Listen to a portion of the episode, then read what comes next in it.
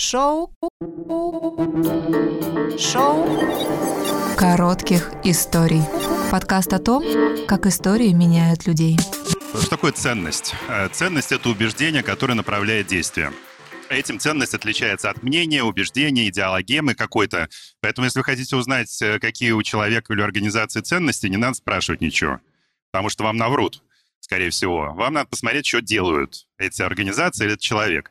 Вот, и мы в САС, соответственно, мы провели там пару лет назад такую, мы как бы подумали, о чем мы делаем, какие у нас ценности. То есть мы не думали, какие у нас ценности, мы смотрели, что мы делаем, из этого сделали вывод, какие у нас ценности. Вот, но когда меня пригласил Алексей на э, шоу вот с таким названием «Это что, что мы делаем?», я, это позволило мне задать себе вопрос, а вообще откуда эти ценности взялись? Они, наверное, взялись от меня, да, у меня, наверное, есть тоже такие ценности, которые каким-то образом проецирую на САС, потому что я не только ее, собственно, основал, я нанял там всех, кто там работает лично, поэтому те, кто не соответствует мне по ценностям, я не нанимал или уволил. В этом смысле это действительно организация такая очень моя. Вот. А я вот расскажу про несколько наших ценностей, и я провел такой психоанализ, в общем, почему, собственно говоря, они у меня есть. А, вот, и почему я то, что я делаю, такой.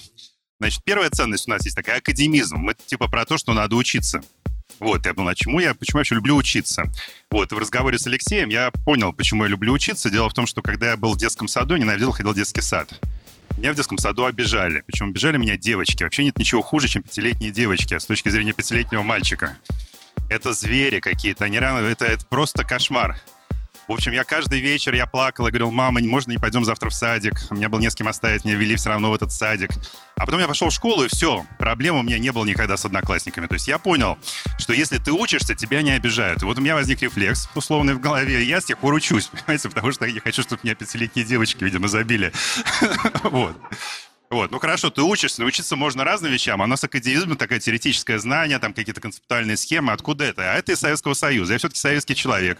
В Советском Союзе в кругах ленинградской интеллигенции было понятно, что если ты умный, ты занимаешься наукой. Если ты недостаточно умный, чтобы заниматься наукой, ты занимаешься всем чем угодно. Это была просто четкая иерархия. Но поскольку я считал, что я умный, естественно, я занимался наукой. Я все время делал то, что мне интересно. Вот я, например, выбирал, куда пойти учиться в СПБГУ. Естественно, шел, ну, естественно, куда еще в Питере идти учиться тогда. А, между филфаком и физфаком. Мне не нравилась физика, я в физмашколе учился, но мне нравилась литература тоже. Я вот думал, Оба выбора, 90-е годы, начало 90-х, голод вообще в университете не топит. Какая физика, какая теория литературы? Это просто идиотский выбор с точки зрения любого, вообще говоря, осмысленного построения собственной карьеры. Но меня не волновала моя карьера, абсолютно. Меня интересовало, что мне интересно. Вот мне интересна астрофизика там, или квантовая механика, или мне интересна русская литература. Я пошел заниматься сначала физикой, потом пошел заниматься русской литературой. Вот, и это транслировалось на нашу школу. Еще одна ценность нашей школы – это академическая честность. Мы единственный бакалавриат России, который отчисляет за плагиат. Все остальные только говорят, что они терпимы к плагиату, реально никого не отчисляют. Мы придумали, как это можно делать, не вступая в конфликт с законодательством. Вопрос.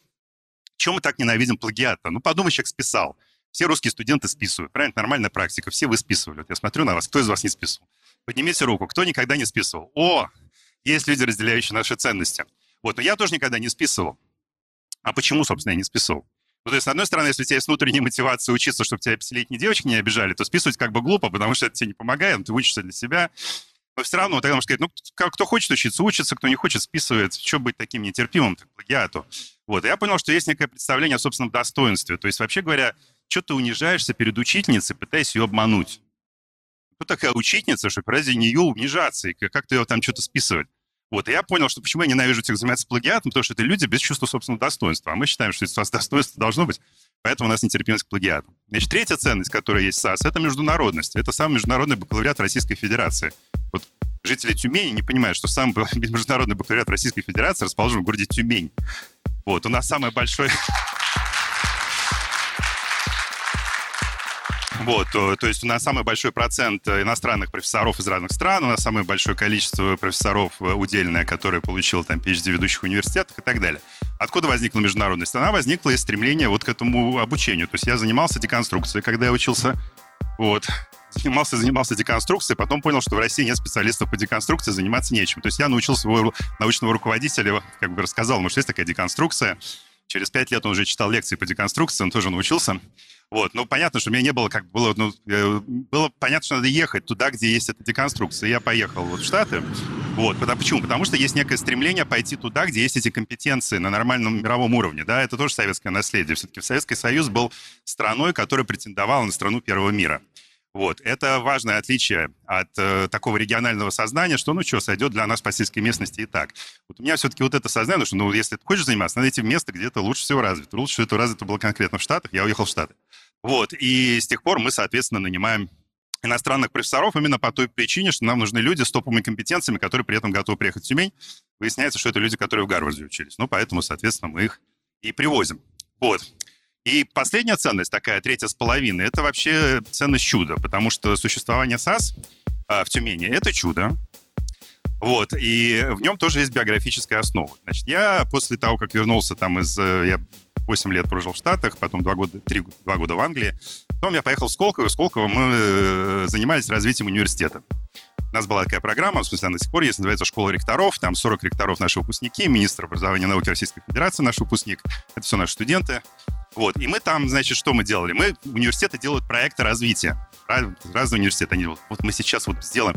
И ты помогаешь им делать эти проекты развития, там 6 модулей, все, в итоге все сделали проекты развития, поехали к себе в университеты и нифига не реализуют. Говоришь, ну почему вы, потом с ними встречаешься через год, говоришь, ну что вы сделали? Ну, говорит, ну вот мы вот, вот, вот, вот это вот удалось сделать. Говорю, а остальное, ну вы не понимаете, у нас такие условия, у нас невозможно, вы, это, это университет, это такая костная институция, там ничего изменить нельзя, денег нету, людей нету, инфраструктуры нету, администрация ужасная, короче, все, все плохо. Вот, и я себя чувствовал в положении командира заградотряда. Я прочитаю какую-то, я даже участвовал в этом проекте, комиссия Минца в 43 году собрала э, интервью участников Сталинградской битвы. Они частично изданы с тех пор. Вот тогда они были не изданы, они лежали в архиве там за 70 лет. Вот. И там есть интервью с командиром заградотряда. Заградотряд в условиях Сталинграда — это довольно странное место, потому что непонятно, где линия фронта проходит. Вот. И вспоминаю, в смысле, интервью, он говорит, стыдно было смотреть на советскую армию. Просто стыдно перед немцами, как плохо воюют наши, соответственно, солдаты. Вот. И мы, говорит, решили показать им класс, показать им, как надо воевать. И там надо было взять какую-то высоту, загряд отряд пошел в атаку, две трети полегло, значит, в этой атаке, но они взяли высоту, показали остав, оставшимся, значит, обычным частям, как надо воевать.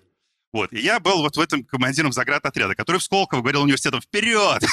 Значит, они как бы плохо воевали. Вот, и когда Фальков, соответственно, сказал, что ну, возник вдруг Тюменский университет, который вроде бы решил воевать всерьез. Это было удивительное явление вообще, потому что раньше мы верили в Томский университет, но не оправдал наших ожиданий. Вот, а тут, значит, значит, появился Тюмень, и я, соответственно, вот когда мне предложили, собственно, взять возглавить школу, я понял, что да, надо показать классно, показать, что это возможно. Вот, и это в этом смысле важно, да, то есть это такое чудо, которое является примером, между прочим, для вообще многих российских университетов. Они говорят, если в Тюмени можно было сделать там САС, ну и вообще весь университет, на самом деле, с тех пор сильно развился, то, наверное, это можно сделать и в других городах, и даже, не побоюсь слова, в Москве. И ничего похожего пока нет. Вот. А, нет, есть уже, это мой второй бакалавриат, но это, значит, другая история. Вот, и, короче говоря, заключающее заключение, что я могу сказать, меня Алексей говорит, главное время, Андрей, время, все, я заканчиваю. Вот, а, смотрите, как это происходит. На тебя что-то влияет в жизни, там, пятикла, пятилетние девочки, там, я не знаю, семья, школа.